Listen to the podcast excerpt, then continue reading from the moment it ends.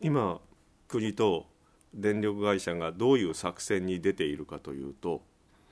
原子力発電をやめてしまうと電気が足りなくなるぞという脅しをかけているですね。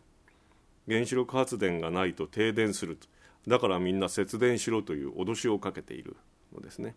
でもそれが嘘なのです。マスコミはそれをちゃんと報道してくれませんけれども日本には火力発電所と水力発電所が膨大にあって火力発電所と水力発電所をきちんと能力通り動かすことができるのであればいついかなる時も原子力発電所は一つもいりません。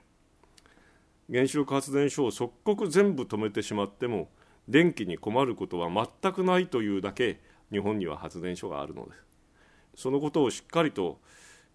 しっかりとも何もないな。国や電力会会社は全く言わないしマスコミもそれを報道しないという中で普通の人々は騙されて原子力が危険だと言ってもやっぱり停電は嫌だからというそういう考え方に引きずり込まれてしまっているのですね。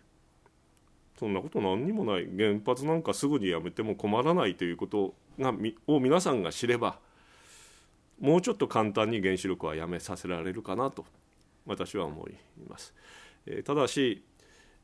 そうは言ってもという中にはいろいろなレベルの話があって例えばこれまで原子力発電所をつかまされてしまった地域の人たちというのは原子力発電所に雇ってもらってる人もいるわけですし原子力発電所にまあ規制をするようにそこでまあ仕事を周辺でしている人たちもいるわけですから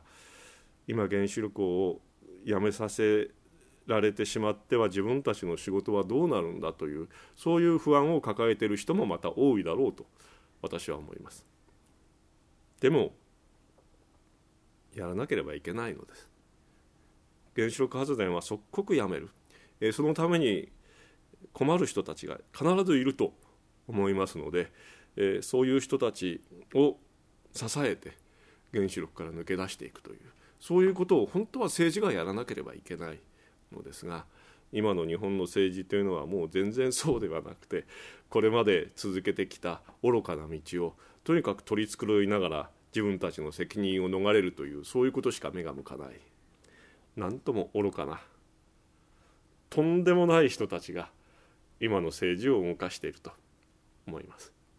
全員刑務所に入れたいですね。